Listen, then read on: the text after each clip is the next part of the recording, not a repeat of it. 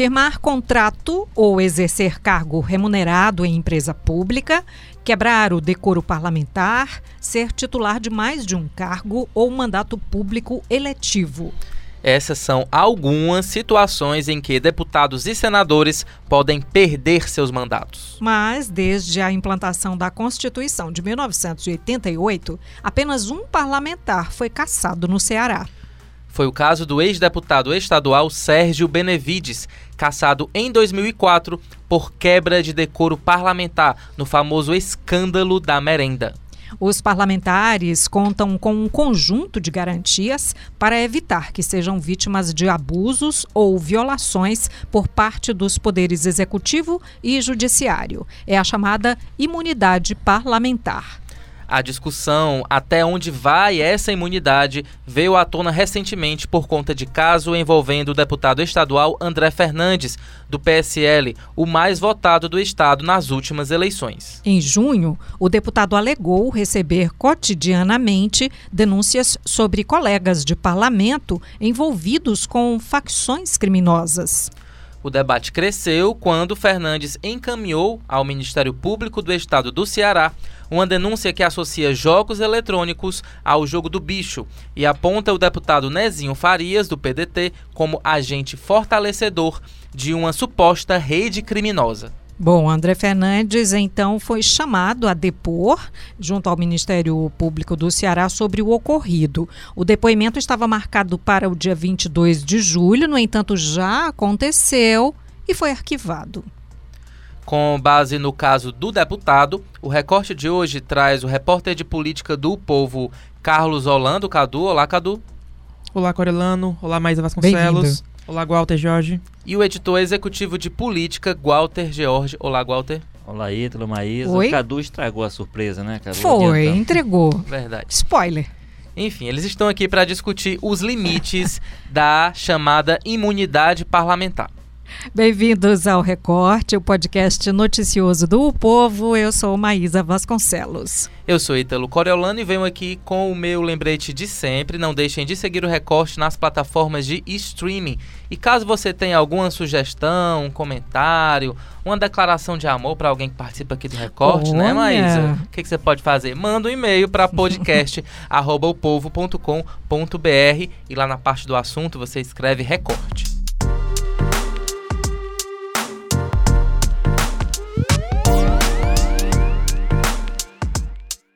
Bom, Walter, por favor, explica para gente o que, que, é exatamente a imunidade parlamentar e o que, que ela engloba. Olha, eu acho que a imunidade é um instrumento fundamental para o exercício do bom mandato de um parlamentar. Né? Ou seja, é aquilo que dá a ele condições, proteção, né?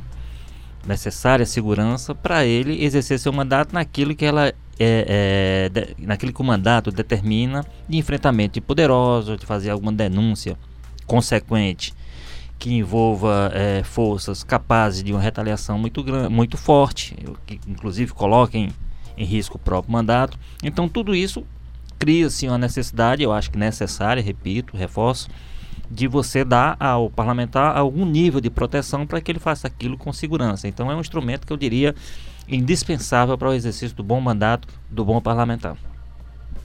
Bem, segundo a legislação, há duas categorias de imunidade parlamentar aqui no Brasil: a imunidade material e a formal. O que, que significa cada uma delas? Qual é a diferença? A, a, a, material é aquilo que permite que o parlamentar, quer dizer, que dê a, a dê a ele total liberdade para aquilo que ele vai fazer do, do, do próprio mandato do, do, da tribuna, do próprio poder. Então, aquelas que aí, evidentemente, são espaços nos quais às vezes você exacerba, às vezes você passa um pouco do ponto e tal. E, e ali lhe dá essa proteção absoluta, né? Que aí, no, no caso do mandato no vereador, por exemplo, vira, vira inviolabilidade, ou seja, só protege naquele, naquele ambiente. Então a, a, a, material é que dá essa possibilidade. A formal aí já é o que acontece fora daquele ambiente, né? E aí, por exemplo, que aí essa, essa sim, eu acho que tem que ser bem discutida, porque aí só na, na, situação de Brasil de hoje só permite que seja preso em crimes inafiançáveis, então aquelas que tem que ser preso e tem que se levar, ainda é submetida aquela prisão a uma a uma consulta à casa parlamentar que tem que deliberar, tem que votar no sentido de liberar, de manter a prisão ou liberar. Então, são essas. Eu acho que nesse segundo ponto, na, na parte formal, é que de fato tem situações que não tem nada a ver com o mandato, que a pessoa faz que aquilo ali não está necessariamente vinculada a, ao exercício do, do, do mandato público que ele exerce, que aí eu acho que tem que ser uma discussão mais profunda para que também. Ó, a, a, aí sim a gente vai ver a questão de qual é o limite né, da tal da imunidade parlamentar, que evidentemente não pode ser ilimitada, não pode ser uma proteção que não tenha um tipo de qualquer de controle para que a pessoa também, aquilo que ela faz fora do mandato, ela receba algum tipo de punição. Bom, a gente falou em linhas gerais, né, aqui na entrada, sobre é, algumas situações, mas em que casos os é, deputados e senadores podem ser caçados? Aí a questão do decoro, né, o famoso decoro parlamentar, que aí é, esse caso específico que a gente está discutindo aqui, por exemplo, do, do André Fernandes, assim, você não pode usar essa imunidade também para fazer denúncia vazia, de, de, envolvendo inclusive um colega de parlamento, né? Uhum. Quer dizer, qualquer denúncia que você chega, não, eu estou repassando porque a pessoa é, chegou na pessoa, a pessoa me levou e eu levei para o Ministério Público, tornei isso público, levei para a tribuna e tal, envolvendo, é, por exemplo, no caso específico aí, um colega, quer dizer, pessoa usa, no caso, a imunidade que tem o parlamentar para tornar público uma situação que, evidentemente, então aí tem questão de falta também, tem uma série de situações aí que são muito menores, a perda dos direitos políticos, por exemplo, quando você perde os direitos políticos, evidentemente você fica sem condição de exercer um mandato. Então, assim, são situações muito objetivas, muito específicas, à exceção da parte da questão do, do decoro, que aí a falta do decoro é uma coisa que tem até que ponto vai esse decoro, como é que você extrapolou, isso, isso aí tudo. Mas é, em geral, o motivo mais que mais determina é, perda de mandato é essa questão do decoro Durante o mensalão a gente teve né, alguns deputados que foram caçados. É, eu, eu, eu, diria que nesse sentido o Brasil, pode, não sei se a gente pode chamar isso de evolução, mas assim, muito embora a gente tenha esse caso da Assembleia, que é um caso só nesse período todo que a gente tem, né? Há um corporativismo é, também, é, não é, gente? Mas assim, mas eu, eu, eu, diria que essa proteção já foi mais absoluta. Quer dizer, nesse sentido, eu acho que a democracia brasileira, aos trancos e barrancos, tem evoluído no sentido de alguns casos mais do que antes. Ah, porque assim, é, essa proteção era absoluta. A pessoa matava um cidadão lá assim, que não tem nada, tinha nada a ver com o mandato e o mandato protegia. Não, não faz o menor sentido isso. Então isso eu acho que hoje está melhor encaminhada essa discussão. Eu pude conversar com alguns especialistas e todos eles é, fizeram essa defesa e, essa, e, eh, e, elencaram assim as importâncias da imunidade parlamentar. Mas é, foi comum também é, a, a, mesma ponderação, né, que em linhas gerais é isso. Protege-se mais, mas espera-se mais desse parlamentar. Ou seja, ele, não, ele tem mais proteções do que um cidadão comum, entre aspas, mas ele tem que ter, se for apresentar uma denúncia, ele tem que apresentar uma denúncia. É, aqui para citar o caso do André Fernandes, né? Tem que apresentar uma denúncia com o mínimo de elementos, um é, robustecimento. E provou-se, né, diante do arquivamento do Ministério Público do Estado, que não foi o que aconteceu, né? Então eu acho que isso dá é, esse, essa frase é, resume bem o que é protege-se mais, mas espera-se mais desse parlamentar. Aliás, o, o que, já que a gente está falando aqui especificamente sobre André Fernandes, e dentro da, da Assembleia, como é que vai, isso vai se encaminhar? Porque está arquivado lá no, no, Ministério Público, mas e dentro da Assembleia? Eu conversei com alguns deputados é, de oposição, é, companheiros de oposição do André Fernandes e também é, governistas, e assim, conversas de gravador desligado, todos eles falaram que é, não há clima para cassação. É, é, é não, não é. Porque não é existem é... punições. É, Menos severas, né?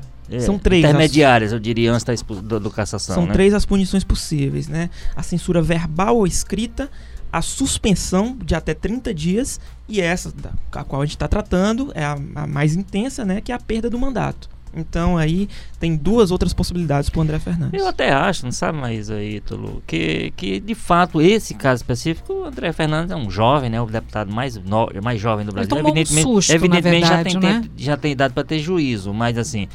Mas ele está aprendendo também, é um neófito absoluto, ele está aprendendo, inclusive isso, que essa assim, essa imunidade ela impõe limites.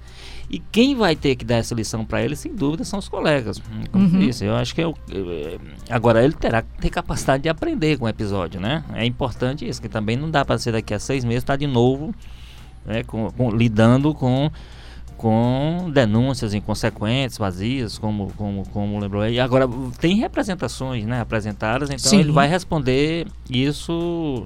Haverá uma investigação que determinará algum É, tipo de pronto, punição. algumas- Certamente alguma punição acontecerá. Algumas representações já foram feitas e a partir daí, como é que se dá o processo, Cadu? A, qual todo o, O o trâmite. né? conjunto, o trâmite é de medidas na Assembleia? É uma tramitação, por assim dizer, burocrática, né? É, os partidos representam contra o deputado. No caso do André Fernandes, PDT e PSDB protocolaram ali suas denúncias. Essas denúncias são acolhidas pelo Conselho de Ética, que é um colegiado ali formado pelos próprios deputados, de nove deputados. É, esse conselho aprecia o caso, é, tem um relator, um ouvidor, que ele prepara um parecer os, dep- os deputados que compõem o Conselho de Ética podem ou não acompanhar este ouvidor.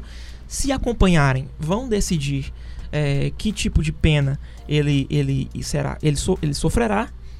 E aí depois cria-se uma subcomissão de, com três representantes que faz ali ajustes finais e levam essa decisão a plenário. E aí no dia seguinte terminou o mandato. Ele ainda pode recorrer, ele ainda pode. Agora, o, o, o que Não, isso gente... é- porque parece lento. Pois né? é, Na, é. na medida que você foi Não, não dizendo parece, é aí- lento. É, mas aí, mas aí Corre todas com- as possibilidades de defesa É, corre isso com prazo. Agora, de qualquer maneira, o que a gente tem que ponderar também é outra coisa, assim, é, é, é- é- isso valeria para qualquer caso, mas no caso específico, é um deputado de 120 mil votos, quer dizer, você não pode também, a qualquer pretexto, no, no, qual- no primeiro erro que cometa, é, agora, também ele será, isso é o que se isso é o que está dito, inclusive, ele será também chamado a, ser, a responsabilidade criminal, digamos assim, por esse tipo de coisa. Quer dizer, o, o envolvido, que é o deputado Nelson, Fari- Nelson Nezinho. Nezinho Farias, ele evidentemente está muito irritado com a história e, e levará o deputado a responder. O Nezinho, inclusive, ele já é, representou contra o André Fernandes por danos morais. né? Ele pede 39 mil reais e ah, eu pude conversar com algum com a equipe do Nezinho e diante do arquivamento que já aconteceu, eles agora vão processar o André Fernandes criminalmente, porque aí fica tipificada a calúnia, a denúncia caluniosa. Caluniosa. Entendido. Fico pensando de onde saem os 39 mil reais. Mas isso aí é outro Não assunto. sabe como é que é feito esse cálculo. né? É, né? Bom, aqui no- a gente citou aqui o caso do Sérgio Benevides, né? Tivemos que outros casos de parlamentares que quase foram caçados? Nós temos o caso do Guimarães, né? Guimarães que inclusive foi a voto e teve que ganhar no voto, articulou muito na época, né? Teve que articular, porque o caso dele era ali o mensalão, né? De dobramento do mensalão. Os Famoso dólares, na, cueca. né? Não, mas não, mas eu- na, na Assembleia foi foi caixa 2 para a campanha do Zé Ayrton. Zé Ayrton, né? Ah, tá. Então vamos esclarecer. caso, É, não, não tem nada a ver com o caso da cueca. Foi um dinheiro que o, do Marcos Varélio que apareceu nas contas e aí ele apareceu para ele, mas foi repassado para a campanha do Zé Ayrton e tal, mas ele foi e aí ele ganhou no voto. Apertado, inclusive. A época ele chegou até a assumir que repassou o dinheiro, né? Mas É, ele que não, rece- que ele, ele recebeu, mas repassou. passou, não É, fez nenhum não- uso. Foi é, essa não o teor uso. da defesa dele. É. É, e outro caso moroso recente foi do, do Carlos Mano, que esse chegou a ser caçado de fato, né? Conseguiu através de um, reverter através de uma decisão é, judicial. E hoje não é deputado, mas é prefeito aqui em Pacatuba, né? aqui perto. Ou seja, a gente esquece, o eleitor também esquece, né? É, tanto que, tanto que, tanto que elegeu é, prefeito. É, agora, é, o, o caso, o caso que levou à cassação dele, inclusive foi um caso que nós levantamos aqui, foi questão eleitoral, né? Porque foi o uso, troca- Compra de votos. compra né? de voto, né? mas é, no início você falou sobre co- corporativismo. Isso. E é muito interessante é, a gente fazer esse resgate aí do Sérgio Benevides. Eu conversei com o procurador Alessander Salles, procurador da República, que atuou, é, capitaneou a investigação nesse caso, e ele falou o seguinte: olha, é, quando o caso do Sérgio Benevides foi posto, é, foi posto ao crivo do plenário para ser votado, ele foi num primeiro momento absolvido. Um ano depois, sem fatos novos, sem nenhum tipo de novidade, Mesmo processo, o né? mesmo processo, os mesmos deputados caçaram ele. Mas a, Então- política, a política, sim, a política é Dinâmica. circunstâncias, é. Como dizia Gonzaga Mota. Exatamente. Circunstâncias, elas determinam uma decisão no momento e outra decisão em outro, porque as circunstâncias mudaram. Nem mudou a política, nem a acusação, nem o processo, né? Muita pressão política também, né? exatamente. Muita pressão externa, né, naquele momento, então. Existia um temor, né, de prejudicar o resultado eleitoral das eleições, então eles acabaram cedendo e É, reviram a. É, a situação política tinha mudado, né? Eu acho que é, é natural da política. Bom, então é isso, senhores. É, com esse É Natural da Política, nós encerramos o recorte de hoje. Como você disse, a gente acaba tratando natural, tanto que o eleitor reelege e elege. Mas Não que é, esse caso é. do André Fernandes sirva aí de exemplo, tanto pra ele, né? Pra É, ele o, ter o- um, é, o importante é isso, né? melhor. O importante é que ele próprio aprenda e que o processo Que o eleitorado que o também eleitorado aprenda. né? também seja, seja capaz de tirar as suas lições. né? Nós estamos falando do deputado mais votado do Ceará ano passado. Muito obrigada, Então é então, Cadu. Muito obrigada, Walter. Obrigado. Até. Obrigado, Cadu. Obrigado, Walter. Esse foi o Recorte 103. Muito obrigado pela sua companhia e até amanhã. Tchau. Roteiro e produção, Gabriela Custódio e Hamlet Oliveira. edição e produção, Bruno Melgácio. publicação, Diego Viana. áudio, André Silvestre. coordenação de produção, Chico Marinho. estratégia digital. João Vitor Dumar.